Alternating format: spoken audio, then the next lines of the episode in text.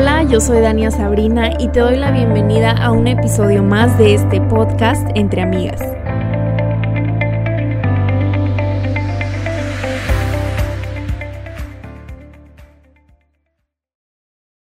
Oigan, estoy súper contenta de presentarles a una invitada súper especial, a una amiga virtual. Como ya saben, tengo muchas amigas virtuales, pero ahorita estoy con Fer. Fer está en Guadalajara. Fer, bienvenida al podcast. Dania, muchas gracias, estoy muy contenta, sabes que soy súper fan de Entre Amigas, entonces me encanta estar aquí y poder grabar contigo. No, hombre, gracias a ti por aceptar. Eh, antes de empezar eh, con el tema, me gustaría que nos platicaras un poquito más de ti, porque Fer, tú también tienes un podcast con tu esposo y que nos cuentes más acerca de eso y ahorita empezamos con la plática que se va a poner buena. Súper bien. Sí, claro que sí. Pues miren, eh, yo tengo cuatro años y medio de casada y la verdad es que desde que me casé, como que siempre, tanto mi esposo como yo sentimos un llamado muy fuerte de hablar de todos estos temas, ¿no? Amor, noviazgo, matrimonio, que creo que muchas veces hay como tantas creencias erróneas allá afuera respecto a estos temas que mi esposo y yo decidimos crear pues como un ministerio que se llama Cordón de Tres Dobleces en donde tratamos de hablar de estos temas, ¿no? O sea, em, obviamente basándonos en la palabra de Dios, pero también, eh, pues ahora sí que pudiendo llevar como verdad, ¿no? Porque em, ahora sí que se escucha muchas cosas sobre el amor, muchas cosas sobre el matrimonio. Y pues ahora sí que, ¿qué dice Dios sobre estos temas, no? Entonces, para mí ha sido un súper gozo el poder llevar esto y ver lo que Dios está haciendo. Y, pues nada, Dani, estoy contenta. Te digo, tengo cuatro años y medio de casada, eh, viviendo aquí en Guadalajara. Todavía no tenemos hijos. Esperamos todavía unos años más esperarnos, pero, pero pues feliz de lo que Dios está haciendo. Ay, Fer, qué padre. La verdad es que me, me, gusta mucho lo que hacen y ya, ya te lo he dicho anteriormente, porque para empezar, el tener un podcast es difícil. Es difícil por la constancia, por los temas, por la creatividad, los invitados, o sea, es todo un reto.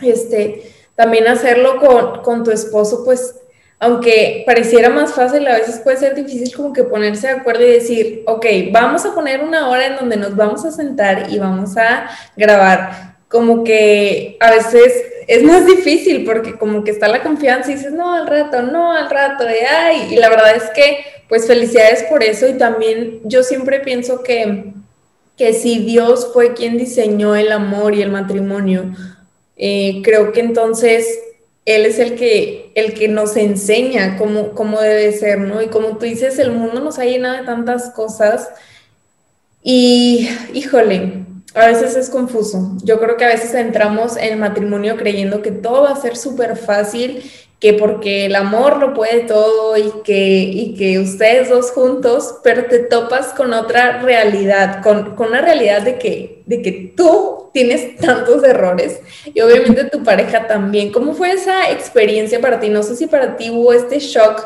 al entrar de que era lo que esperabas o si hubo ciertas como dificultades que tuvieron que enfrentar.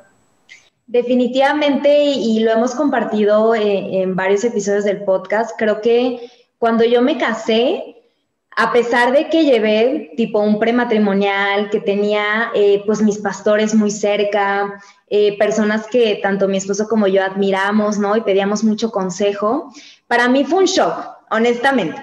O sea, fue entrar a una nueva vida.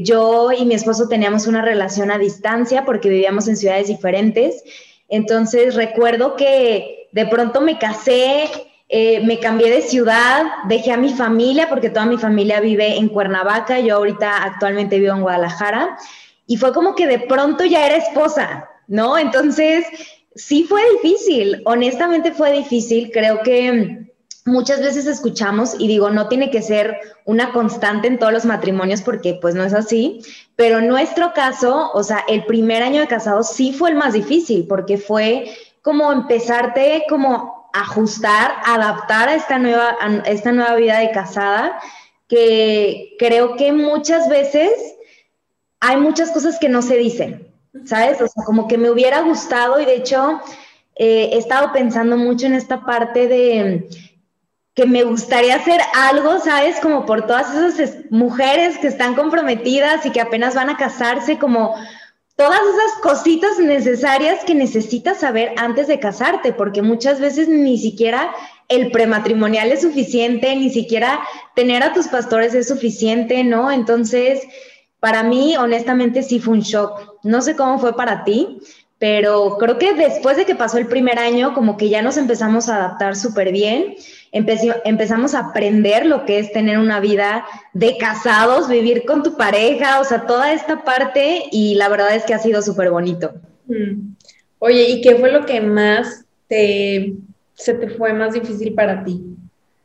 Fíjate que creo que eh, en lo personal, Héctor fue mi primer novio.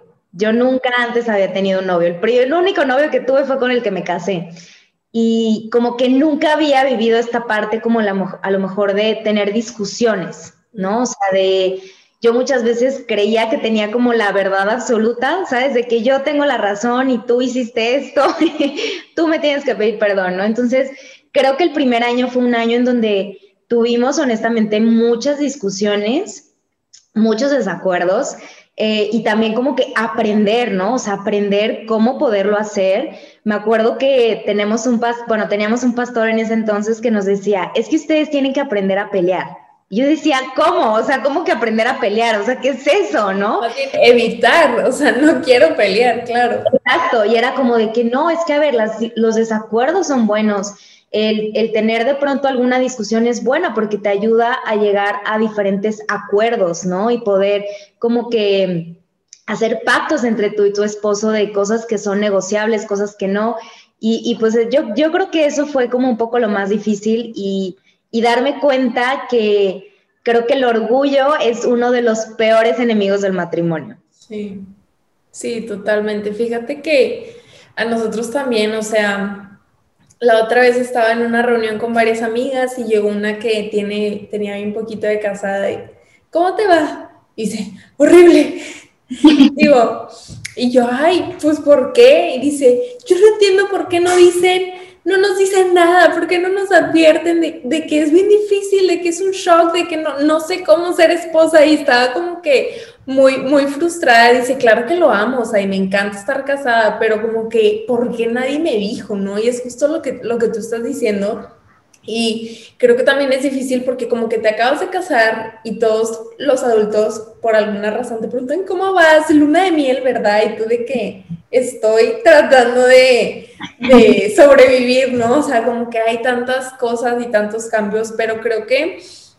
Eh, para mí en lo personal creo que es algo similar, o sea, como el, el entender que no siempre tengo la razón, porque como mujeres a veces somos bien aferradas a tener la razón y como que él es el que está mal y siempre le queremos echar la culpa a él y es el aprender a, no, no buscar tener la razón, todo lo que acabas de decir, o sea, totalmente el aprender a discutir por qué cosas vamos a discutir y qué cosas no valen la pena y vamos a dejar ir, ¿verdad? Porque hay veces que una quiere como que, que, el esposo sea tal y tal y tal, y si no es, ahí estás, ahí estás. Y, y diciéndole y haciendo ciertos comentarios como que molestos, y yo creo que eso pues en vez de beneficiar termina como que afectando y, tensionando más la relación, pero totalmente después del año, mi mamá era la única que me decía, el primer año es el más difícil porque el primer año es como si fueran dos engranes que se van a ir ajustando y con el tiempo ya van a ir entendiéndose. Pero como que falta ese, ese, como esos detalles que uno no, que no sabe, pero Sí, definitivamente es eso, o sea, no, es por asustar a nadie, todas las comprometidas de que no, bye, no, es por asustar a nadie, pero creo que sí es súper importante saber que van a haber diferencias, que van a haber desacuerdos y que lo importante no es tener la razón, sino llegar a un acuerdo, llegar a un acuerdo por la unidad, ¿no? O sea, tal vez no es lo que tú querías, pero de eso se trata, como de ceder y decir, bueno, no es lo que yo era escogido, pero por tener esta unidad y esta paz entre nosotros, lo acepto y lo abrazo, ¿no? Sí, fíjate que, Héctor y yo tenemos una frase que nos gusta mucho que es, cuando uno individualmente gana, el matrimonio pierde. Mm. Y es porque creo definitivamente que muchas cuando nos casamos tenemos, traemos muchas expectativas, ¿no? O sea, de pronto vemos películas de amor, todo lo que nos ha vendido eh, Hollywood, etcétera, y traemos tantas como expectativas que cuando nos casamos nos damos cuenta de lo que realmente es la realidad. Y muchas veces no quiere decir que la realidad sea mala, todo lo contrario, sino que es como que tienes que bajar, o sea, como que no tener expectativas tan grandes de creer que el matrimonio es que cuando me case voy a ser feliz, el matrimonio es color de rosa, todo es perfecto. La verdad es que no. No por el simple hecho de que está conformado por dos personas imperfectas, ¿no? entrando de ahí, ya sabemos que el matrimonio jamás en la vida nunca va a poder ser, o sea, perfecto.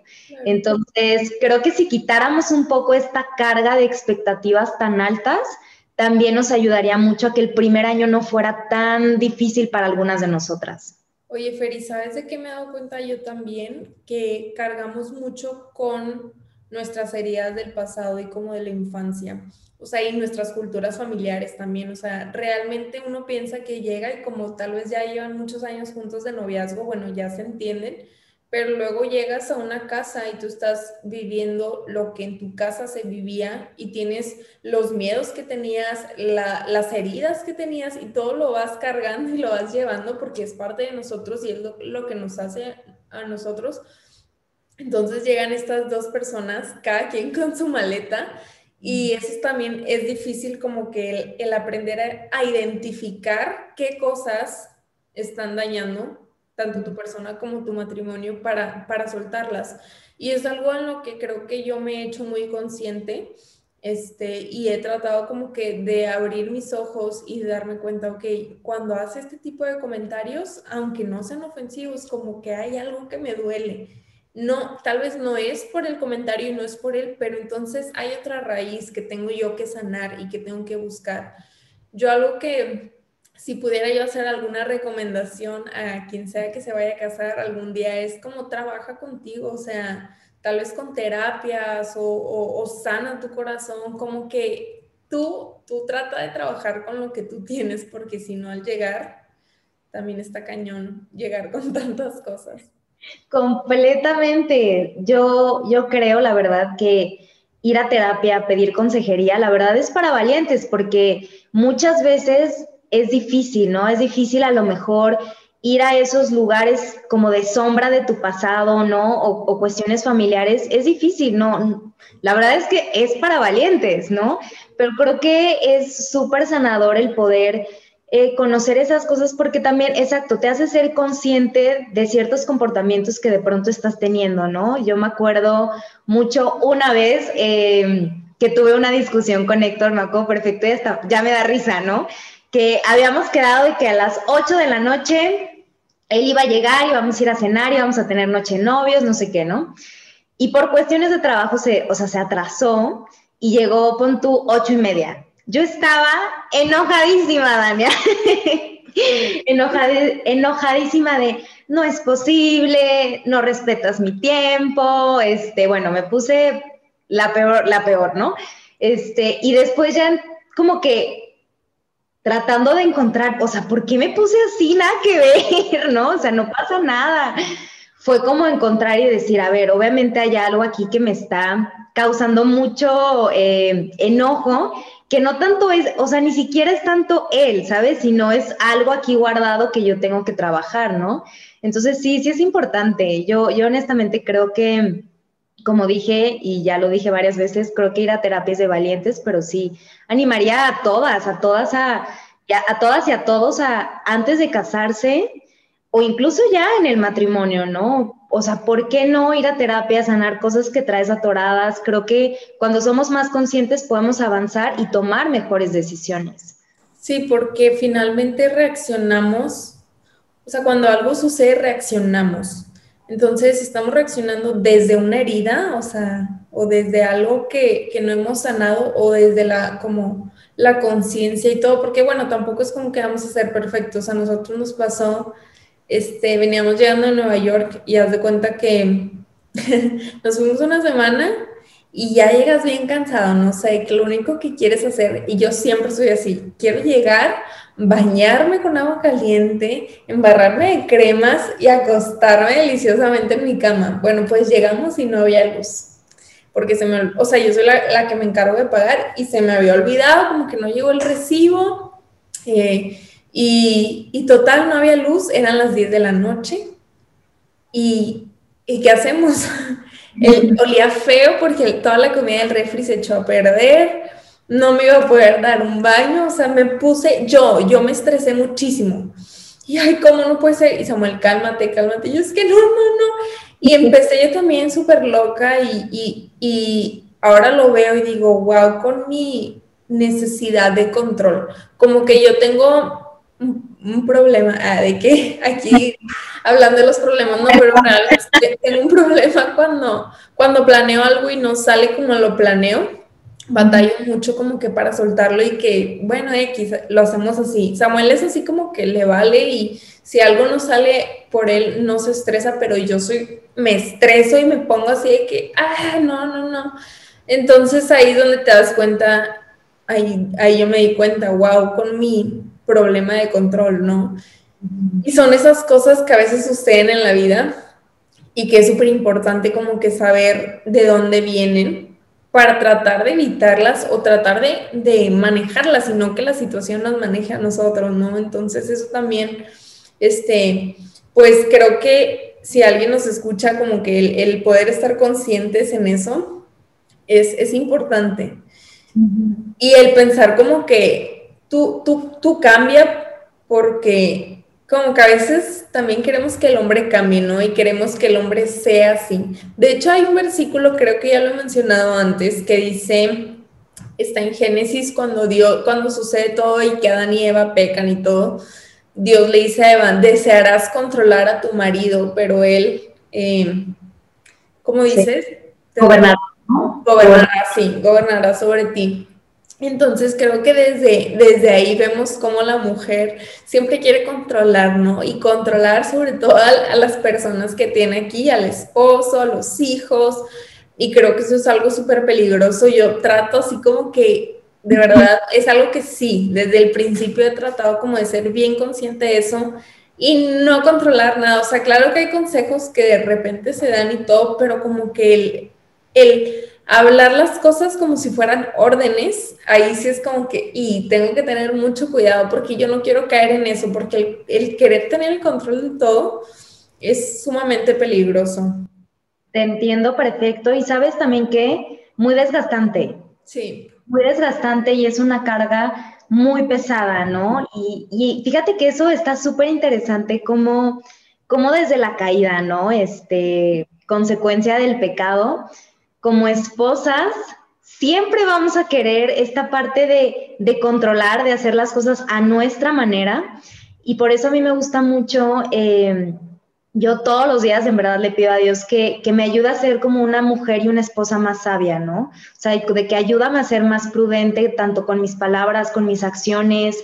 Eh, cuando de pronto encuentre algo que, que está ahí como que frenando el matrimonio, no está permitiendo que esto avance, ayúdame a quitar como que este orgullo y poder decir, ok, eh, tengo que cambiar cosas, ¿no? O sea, realmente esta parte de, pues, de querer controlar todo, yo creo, me atrevo a decir que no hay mujer que diga que no le pasa, la verdad. Yo creo que todas pasamos por esto porque es pues consecuencia que de, pues en ese momento de la caída, todas, la, o sea, pasamos por esto, pero pues también eh, creo que Dios nos ha dado una influencia muy bonita como esposas hacia con nuestros esposos y esa influencia no es como para ni manipular ni querer controlar, sino todo lo contrario, como para poder honrar, respetar y amar a nuestros esposos, ¿no?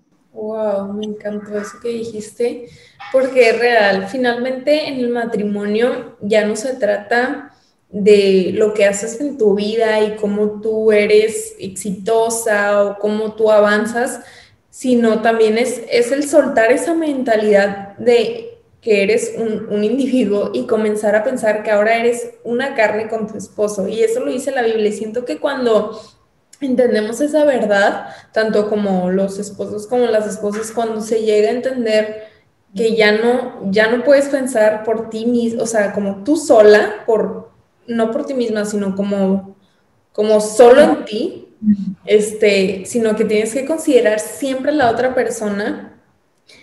Eh, ahí es cuando comienza a, funcionar diferente, como que empieza a trabajar un poquito mejor y, creo que ese es lo que hablamos al principio del primer año de de entender eso, o sea, de que ya no eres tú sola, o sea, ahora tienes que pensar en la otra persona, incluso pensar primero en la otra persona que en ti. Entonces, como seres humanos es bien difícil porque naturalmente somos egoístas y naturalmente queremos nosotros tener éxito y nosotros queremos avanzar, pero el, amor se trata de dar, ¿no? Y, Dios lo, dio todo con su Hijo Jesús y fue el ejemplo que, que nos dio. Y creo que es es importante como que aprender eso, como que es dar y soltar y, sacrificar. Son esas, esas cosas que van a, permitir que el matrimonio crezca, porque también la Biblia dice, bueno, cuando una semilla cae y muere, entonces da fruto. Entonces a veces lo que tiene que caer y morir es nuestro propio ego constantemente, ¿no? Y, fíjate que ahorita que, mencionabas todo esto, como que recordaba esta parte de, la importancia de reconocer que el matrimonio, puede sonar chistoso lo que voy a decir, que el matrimonio no es tanto para nosotros. O sea, el reconocer que el matrimonio no fue una idea creada por el hombre, el matrimonio fue una idea creada por Dios.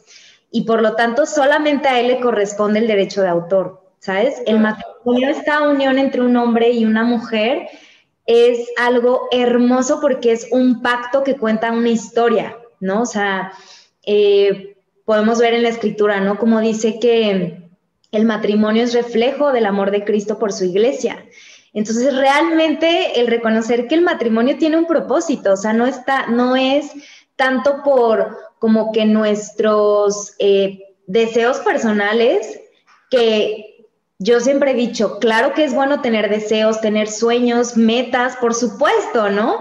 Pero el reconocer que ya como matrimonio, como equipo, como este hombre y mujer, estamos llamados para algo más grande que simplemente nuestros deseos, ¿sabes? Estamos llamados a, hacer testimonio, a dar gloria a Dios y, como que poder contar, ser ese, ese reflejo de ese amor de Cristo por su iglesia, ¿no? Sí, Feli, estoy de acuerdo que eh, qué tan importante es que esta relación, tu relación de, de matrimonio, sea una relación buena, porque de ahí vienen generaciones.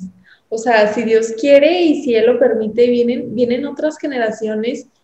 Y, y ahora también es que como que me empezó a gustar mucho como que temas así de la psicología y de, de las emociones y todo eso. Entonces como que estaba mucho más consciente de eso, pero la otra vez le decía a Samuel, como todo lo que, lo que somos, o sea, la mayor parte eh, lo que más nos influye como seres humanos es nuestra familia. O sea, son las personas que más nos rodean, como lo que te decía hace unos minutos, ¿no? De que traemos cargando tantas cosas, pero de esas cosas la mayoría son de nuestros papás, o sea, nuestra relación con nuestros papás, cómo nosotros los veíamos a ellos, ¿no? Entonces, por eso también qué importante que, que nosotros podamos ser ese reflejo que Dios quiere que seamos de Cristo con su iglesia para que nuestros hijos y nuestras futuras generaciones puedan crecer con esa base sólida. Obviamente no es perfecta y vamos a cometer errores y es parte de ser seres humanos, pero, pero el tratar de con todas nuestras fuerzas y con la ayuda del Espíritu Santo tratar de realmente reflejar y vivir ese matrimonio que Él quiere que vivamos, creo que realmente puede hacer la diferencia, no solamente en nuestras vidas, porque tú lo acabas de decir, estamos, hechos para, estamos hechos para cosas aún mayores y creo que puede hacer la diferencia en la vida de, de nuestras generaciones, o sea, es como el legado que vamos a ir dejando. Y sabes que yo hasta me atrevería un poco a ir como más allá y decir, claro, o sea, de nuestras generaciones, pero muchas veces no sabemos como que el impacto que tenemos en otras personas, ¿no?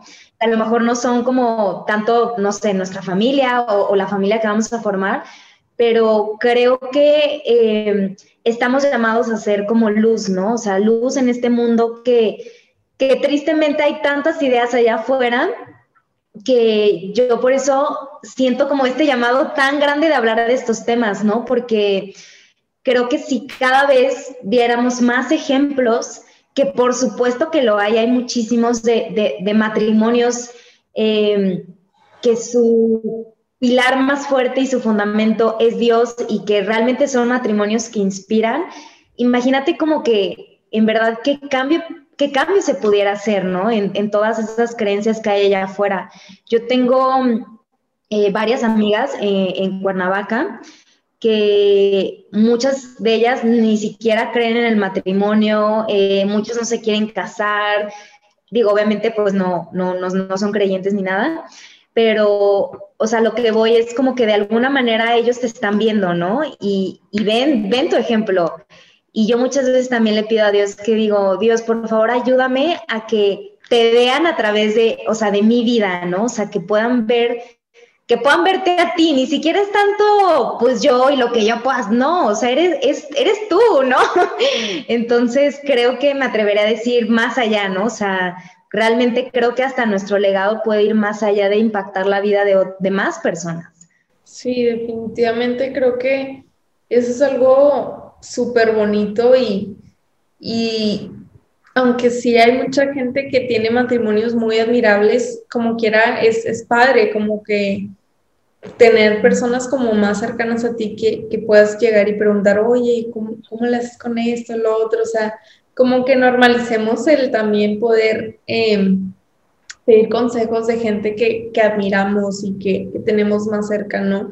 Como que a veces queremos mucho, como que mostrar una falsa fortaleza de que nosotros súper bien y todo con ganas, pero como que el, el reconocer la humildad y decir, ¿sabes qué? O sea, yo admiro a estas personas, voy a preguntarles este, tal cosa, creo que eso también es, es padre y es otra forma de impactar, o sea, la vida, ¿no? Y, y claro que también a uno lo, lo, anima eso de que, ah, qué padre que esta persona, pues, nos ve como, como alguien a quien puede, como alguien quien puede dar un consejo.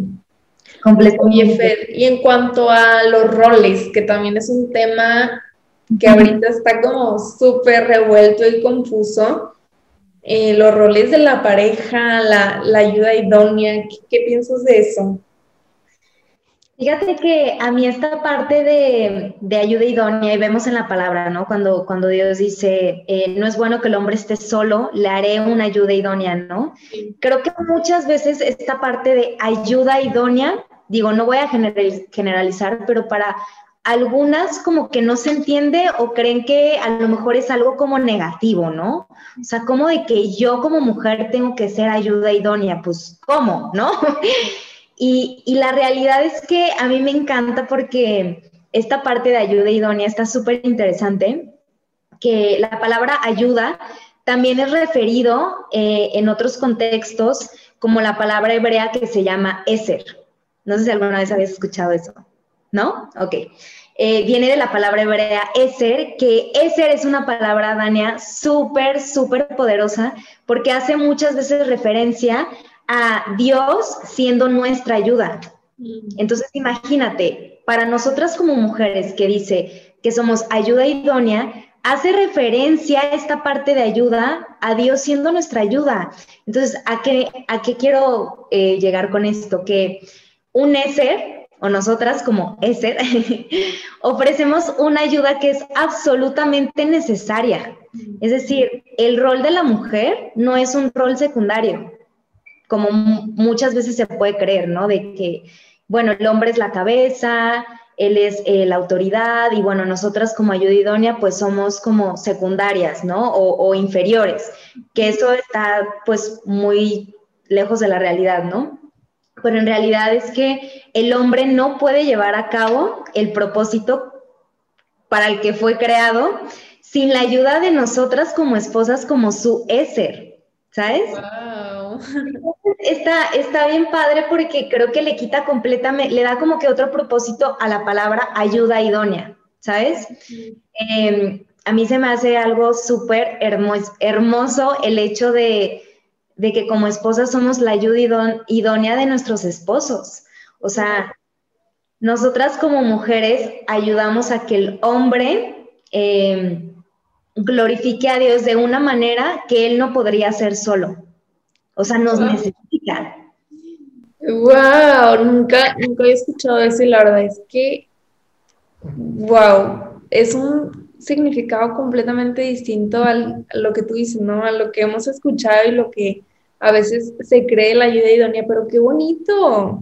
Sí. Qué, especial y qué rol tan, tan único. De verdad, creo que sí no hay que menospreciar como que eso, o sea, el poder brindar ayuda y poder servir. Yo estaba leyendo hace poco en una Biblia que tengo que me encanta, se la recomiendo, es la de los cinco lenguajes del amor, pero es la Biblia, la NTV. Siempre la recomiendo porque de verdad me ha ayudado muchísimo, porque hace cuenta que tiene, este, tiene devocionales, pero como relacionados al matrimonio y que familia, suegros, hijos, o sea, está, está muy bonita. Es de Gary Chapman, los, los lenguajes del amor, no los cinco lenguajes, los lenguajes del amor. Bueno, nos la regalaron de matrimonio.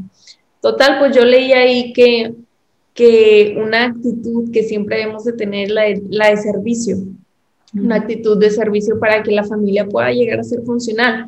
Eh, la madre sirve al padre, el padre sirve a la madre y los padres sirven a los hijos y los hijos sirven a los padres. Entonces, como que es esta toda actitud de servicio, pero que también vemos bastante en Dios, porque como tú lo acabas de, decir, Dios nos ayuda y nos está sirviendo con su ayuda, pero también vemos a Jesús lavando los pies diciendo, el que no viene a servir, entonces no sirve para nada.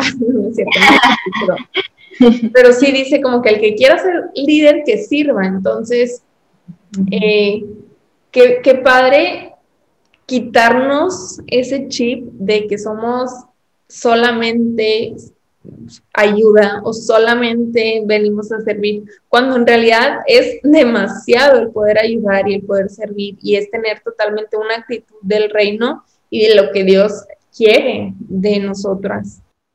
Sí, y es, y fíjate que, o sea, que también por eso, pues Dios creó el matrimonio, ¿sabes? Si no, hubiera dejado solo a Adán y no hubiera creado, o sea, sabía, sabía que, eh, que Adán necesitaba de su ayuda, ¿no? Necesitaba de, Eva que, fuera su ayuda idónea y por eso también, eh, pues la creó, ¿no? Si no, pues hubiera dejado a Adán solito, ¿no?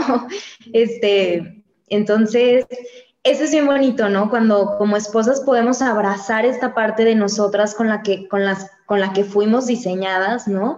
Porque yo creo que eh, Dios fue súper intencional cuando a nosotras, a ti, Dania, a mí y a cada mujer que nos está escuchando, fue súper intencional en crearnos mujeres, ¿sabes? O sea, por algo eh, somos mujeres y si estás casada, por algo también eh, Dios te ha permitido el tener una, una pareja, ¿no? El tener un esposo. Entonces, creo que entre como que sea, abracemos más rápido esta parte de decir, claro, soy ayuda idónea, soy esposa, abrazar toda esta parte de nuestra feminidad, de conocer estas necesidades que como mujeres tenemos, las necesidades que tienen los hombres para conocer también cómo podemos ser mejor ayuda idónea para nuestros esposos, creo que va a ser un cambio brutal en esta sociedad, ¿no?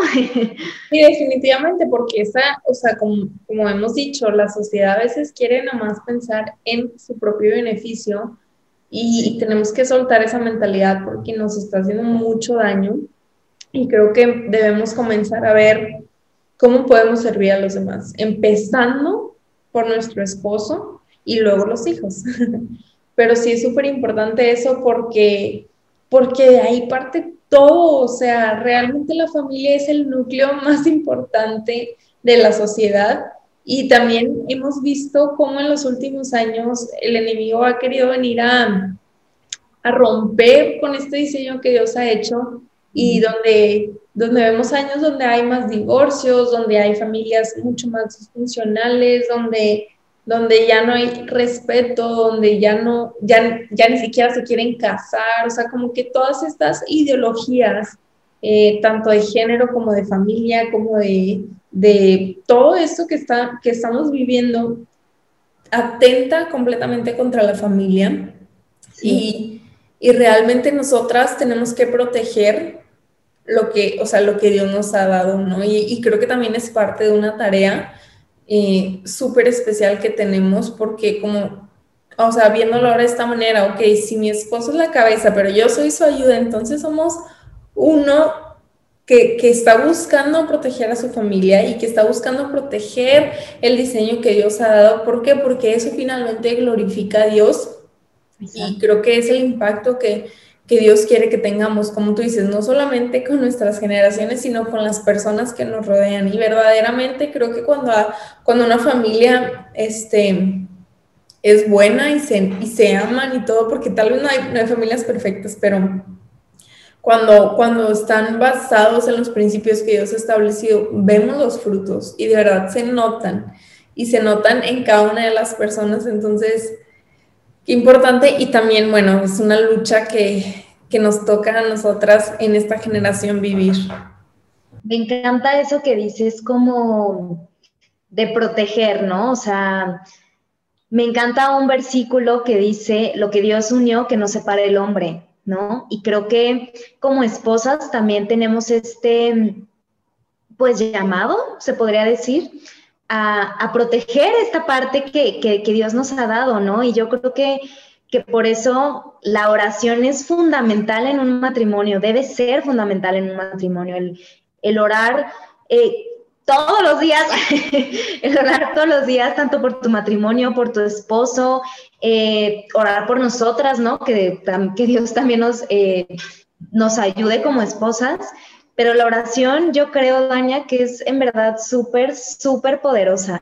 Y creo que cada vez lo confirmo. O sea, cada vez que, pasa el tiempo y puedo ver, eh, digo, no tengo los super años de casada, ¿verdad? Tengo cuatro años y medio, pero creo que he podido ver a través de estos cuatro años y medio, en verdad, lo poderosa que es la oración y lo necesaria que es en los matrimonios. Oye, Fer, ¿y ustedes, por ejemplo, cómo cultivan su intimidad espiritual? Pues mira, nosotros tenemos aquí en tu casa, tu casa, mi casa, tu casa, tenemos un cuarto que amamos, que es como el cuarto más especial de, nuestro hogar, que se llama, le llamamos nuestro cuarto de oración, en donde no hay nada dañado, o sea, hay un tapete, unos eh, como cojincitos, eh, algunos versículos, ¿no? Eh, un corcho. Y, realmente es como que el lugar en donde estamos todas nuestras mañanas. Em, Héctor se despierta, Héctor generalmente se despierta más temprano que yo, debo confesar. Em, y, y siempre, o sea, la mañana estamos como en nuestro cuarto de oración y honestamente, porque muchas personas me preguntan, oye Fer, ¿y ustedes hacen su devocional juntos o cómo le hacen? La verdad es que no, o sea, no hacemos nuestro devocional juntos. Héctor, de hecho, tiene su propio devocional, yo tengo mi propio devocional, leemos cosas completamente diferentes, pero estamos como que juntos acompañándonos en el cuarto oración. Y, orar, ¿no? Eh, yo tengo un libro y Héctor también lo tiene, súper hermoso que se lo recomiendo a todos los casados eh, está la versión para esposas que es el poder de la esposa que ora y el de los esposos que es el poder del esposo que ora. Y está bien bonito porque eh, como que cada día oras por un área específica de, tu esposo o de tu esposa, ¿no? Y, y, estamos también como que llevamos ese librito, muchas veces cada uno ora individualmente, oramos juntos, porque yo siempre digo, ¿no? Creo que es importante orar con tu pareja, pero también orar por tu pareja, ¿no? O sea, individualmente, orar por tu esposo, por tu, eh, por tu esposa. Y, creo que, así, o sea, sí es como a nosotros nos ha funcionado, Dania, y durante el día nos compartimos qué fue lo que aprendiste, ¿no? Es como, bueno, ¿y tú qué le dices en tu devocional? Y nos platicamos, y es bien padre porque como que siento que no sé, a nosotros nos funciona porque como que aprendemos más, ¿sabes? Sí, como que compartir lo que Dios nos, nos ha estado hablando y eso, eso es muy padre. Sí, como que a veces muchas personas piensan que, que, bueno, ya te casas y ahora todos los días vas a hacer devocionales juntos y la verdad es que pues no, como que cada quien también tiene su ritmo, por ejemplo, Samuel dice que le gusta más como en las noches, en las tardes, a mí me gusta en las mañanas, como que como que sí, o sea, es una, es una expectativa que, que, pues no, o sea, no siempre se cumple. Bueno, yo no conozco a nadie que la cumpla, la verdad, pero como tú dices, o sea, como que se trata de, o sea, de pasar tiempo juntos. Nosotros cuando, cuando nos vamos a dormir, no siempre, pero muchas veces eh, nos gusta orar juntos en la noche ya. Eh, también compartiéndonos de pronto vi este video, vi esta prédica, escuché esto, me encantó, como que el tener estas conversaciones, como que ser intencional en conversar sobre lo que Dios nos ha hablado, eso también nos ha ayudado bastante. Y el simplemente como abrir nuestro corazón de que, ¿sabes qué? Me he sentido así, me he sentido el otro. Entonces como que son, son pequeñas cosas, algo que una vez nos pasó y no fue planeado y nos, nos encantó. Veníamos de regreso de un viaje y tomamos la carretera y fue como justo a la hora del, del atardecer. Entonces traíamos música tipo alabanzas y fue un momento así súper bonito porque aparte de una canción larguísima y el sol así de que, de película. Pero es la única vez que nos ha pasado que como que sucede algo así como de, así tal cual de película donde está el atardecer y alabando y los dos cantando y fue un momento súper especial. Pero la vida normal, bueno, pues no, no siempre vas en el atardecer en el carro con tu esposo, pero a lo que voy es que pues hay momentos así, o sea, como hay momentos espontáneos, hay momentos pues donde sí somos más intencionales, hay momentos naturales, pero creo que si alguien no cultiva como que la intimidad espiritual, podrían empezar como por, no sé, simplemente como eh, haciendo oraciones así, tal vez antes de dormir o recién que se despiertan y si les incomoda, pues tal vez puede ser en silencio este, porque a algunas personas les puede dar pena, como que simplemente tomarse unos minutos en silencio y dar gracias, pero poquito a poquito, ¿no? Como que es algo muy padre y pensamos que a veces solo la intimidad es sexual, pero no, también la intimidad es espiritual y es emocional, entonces, bueno, son varias cosas, pero eso ya sería otro tema, pero sí. Estaba pensando en, en algo que hace poco como que empezamos a implementar Héctor y yo, que es que, o sea, como que los domingos nos sentamos en el cuarto de oración y, y, como que nos preguntamos mutuamente, ¿no? O sea, como, mi amor, ¿qué, ¿qué, necesitas o qué va a pasar esta semana, ¿no? O sea, que quieres que yo esté orando, ¿no? Y lo anotamos, ¿no? Lo anotamos y, y bueno, en el cuarto de oración tenemos un corcho en donde pues ahí pegamos como las hojitas de las peticiones de oración.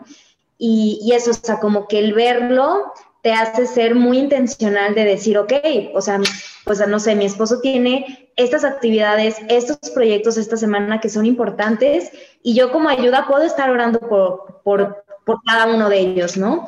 Entonces nos ha ayudado mucho también eh, como incluso a poner como la semana delante de Dios, ¿no? Decirle, Dios, bueno, tenemos estas actividades, ¿no? Las ponemos en tus manos, en tu control, eh, y el estar orando intencionalmente, porque yo creo que algo fundamental, Dania, para un matrimonio es que seamos intencionales. La realidad es que, híjole, un buen matrimonio no va a ser una cuestión de suerte, ¿sabes? O sea, va a ser de dos personas siendo completamente intencionales en hacer que su matrimonio funcione, ¿no? En que, que su matrimonio, que su relación crezca. Entonces, nada va a ser por la suerte, es que cada uno de nosotros seamos muy intencionales en, hacer de nuestro matrimonio también una prioridad. Sí, y realmente lo, lo, lo dices y me acuerdo de lo que dijiste, como que de que, ay, era nuestro día de novios que nos contaste hace ratito, como que el tener todavía dates, el, a veces como que dices tú, bueno, pues es que vivimos juntos y, por ejemplo, Samuel trabaja aquí desde el departamento, yo también, entonces, pues es que estamos todo el tiempo juntos. Y puede ser muy fácil como que olvidarse de tener tiempos de calidad o tiempos donde, oye, pues vamos a platicar, ¿no? Entonces, es eso, o sea, es el ser intencional de que, oye, hace mucho que no salimos, vámonos a, a desayunar, vámonos con un café, o sea, como que a veces hemos dicho, bueno, no hay que gastar.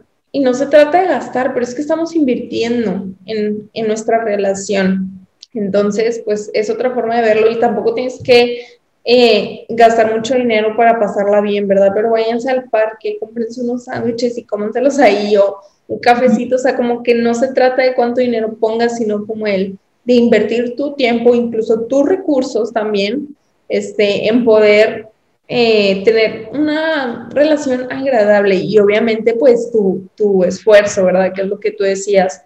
Pero sí, definitivamente el ser intencional es, es una ley, porque si no, pues no, o sea, como tú dices, no, no es por suerte, no es por suerte realmente.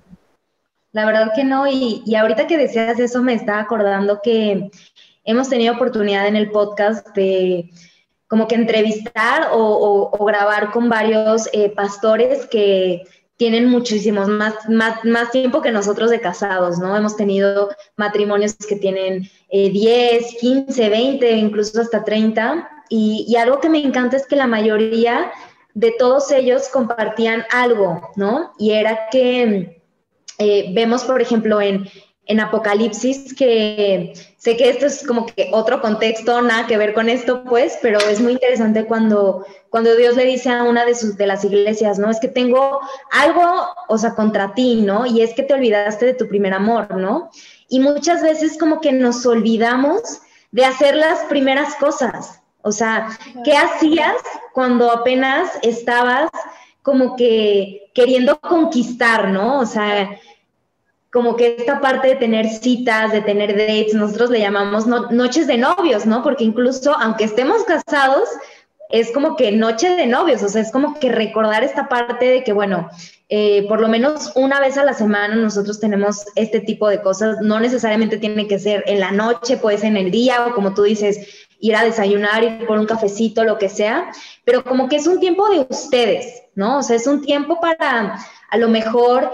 Eh, platicar de sueños juntos, de, cosas padres, de viajes que tengan, que quieran hacer, o, de pronto, no sé, o sea, como que cuidar, y yo, y yo le digo mucho esto a lo mejor parejas que, matrimonios que ya tienen hijos, cuidar que las conversaciones no sean las mismas que tienes cuando estás en tu casa, ¿sabes? O sea, hacerlo diferente, como, como es una noche de novios, ¿no? Es un día de novios como que conózcanse más, platiquen, tengan una conversación como que más profunda, ¿no? Este, como que síganse enamorando, por así decirlo. Entonces, eh, y se me hace interesante porque la mayoría de matrimonios concuerdan con eso. No te olvides de las primeras cosas, lo que hacías al principio que estabas conquistando a, pues a tu esposa, ¿no? Fíjate que ese es el versículo que todo el mundo usa, pues pensando únicamente como en lo de en lo de la iglesia, ¿no? O sea, como el primer amor con Dios. Y sí, o sea, obviamente es, es el principal, pero nunca había, nunca me había puesto a pensar, wow, con, con eso, o sea, como aplicarlo a tu, a tu matrimonio. Si finalmente el matrimonio es un reflejo del amor de, de Cristo hacia su iglesia, pues creo que también es un buen consejo, o sea, no te olvides del primer amor. Qué padre. Wow, me encantó y ya se nos acabó el tiempo, pero me encantó platicar contigo, Fer. Realmente, aunque ya había escuchado algunos de tus consejos y todo, como quiera me llevo otros nuevos y me encanta escucharte, me encanta lo que hacen y obviamente quiero que les compartas tus redes para que te vayan y te sigan y que puedan seguir aprendiendo. Ay, sí, Dania, no, pues eh, antes que nada, muchas gracias por la invitación. Me encantó platicar así como súper casual, ¿no? Este, como entre amigas, literal. Y pues bueno, en redes sociales eh, pueden encontrar el podcast que tengo con, mi esposo como Cordón de Tres Dobleces Oficial. El tres es con número, no con letra. Eh, y pues bueno, el podcast está en todas las plataformas, en YouTube, eh, Spotify, Apple Podcast, eh, pues en todas. Y mis redes sociales personales estoy como Fernanda L. Saucedo. Y ahí digo, muchas veces no comparto tanto de, de, de, estos temas, pero sí me gusta la verdad. Entonces, pues ahí me pueden encontrar en las dos. Ay, qué padre. Pues muchas gracias, gracias por tomarte el tiempo, gracias por tus consejos, espero a las demás que les haya gustado, que les haya servido y ya saben que nos vemos a la próxima. Muchas gracias, bye.